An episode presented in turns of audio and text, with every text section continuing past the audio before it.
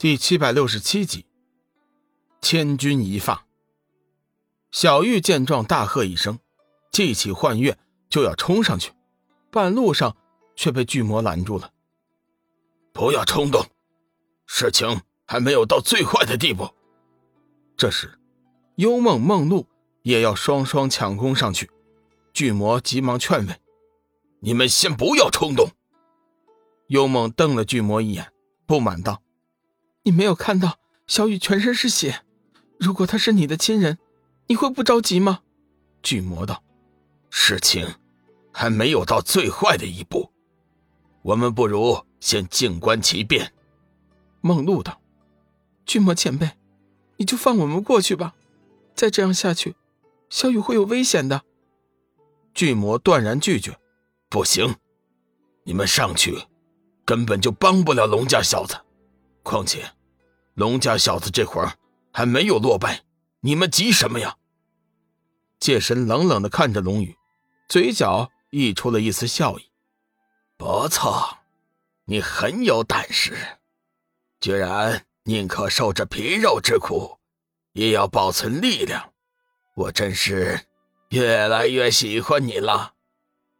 巨魔趁机解释道：“龙家小子断定界神的真正攻击力量。”还在后面，所以，他放弃了防御，用来积聚力量。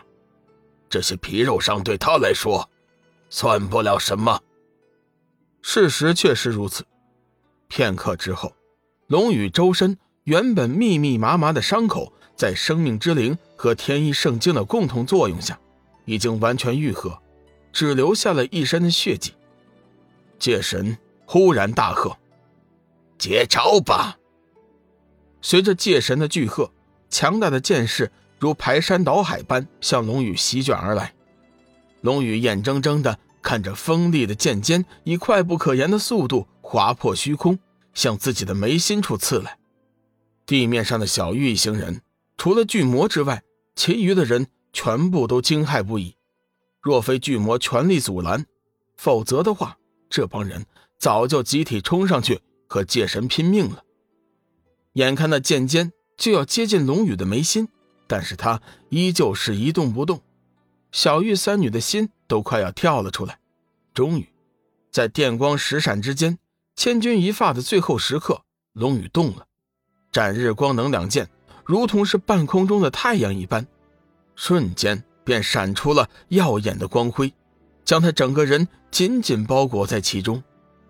界神不以为然，依旧挥舞着惊天。急速长驱而入，其惊人的剑势所形成的气场，使一切防御在其剑势的笼罩范围内烟消云散。轰隆一声，龙宇忽然感到口中一甜，眼前所有的景象忽然被一片遮天蔽日般的血红色所代替。小雨，眼看着龙宇的身体犹如是断了线的风筝一样飞上了天空，小玉三女怒喝一声。三人合力，竟然是破除了巨魔的束缚，冲了出去。三女此刻根本就顾不上找界神报仇，而是冲向了龙宇。就在他们快要接近的时候，龙宇的身上突然闪过一道绿光，绿光散去之后，抛飞的他居然是落在了地上，瞬间稳住了身形。不要过来，我还没有倒下。龙宇抬起手，擦去了嘴角的血迹。冲着三女喊道：“三女像是被施了定身法一样，急忙停住不动。”龙宇转过头来看着界神，冷声道：“我赢了。”界神怔了怔，后又点点头，正色道：“不错，你赢了。”幽梦瞪了界神一眼，冷冷道：“既然小雨赢了，你就应该依照约定，放我们过去。”界神道。先不着急。什么？梦露信目圆瞪，以仙剑遥指界神：“你想反悔？”小玉咬着嘴唇道：“你若是想反悔，就算是明知不敌，我们也要与你拼命。”志远、邪光、天罗、巨魔也一起飞身过去，站在小玉三女身后，冷冷的看着界神，随时都有动手的可能。界神微微一笑：“，呵呵呵你们是要和我打架吗？”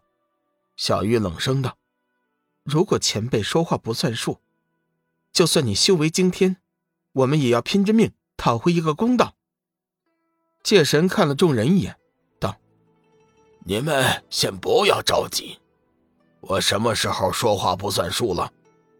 我已经说过了，这场比斗，龙家小子赢了。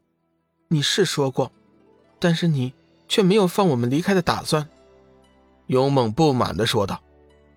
龙宇艰难着迈着步伐，慢慢的走了过来，与众人站在了一起，寒声道。前辈究竟是什么意思？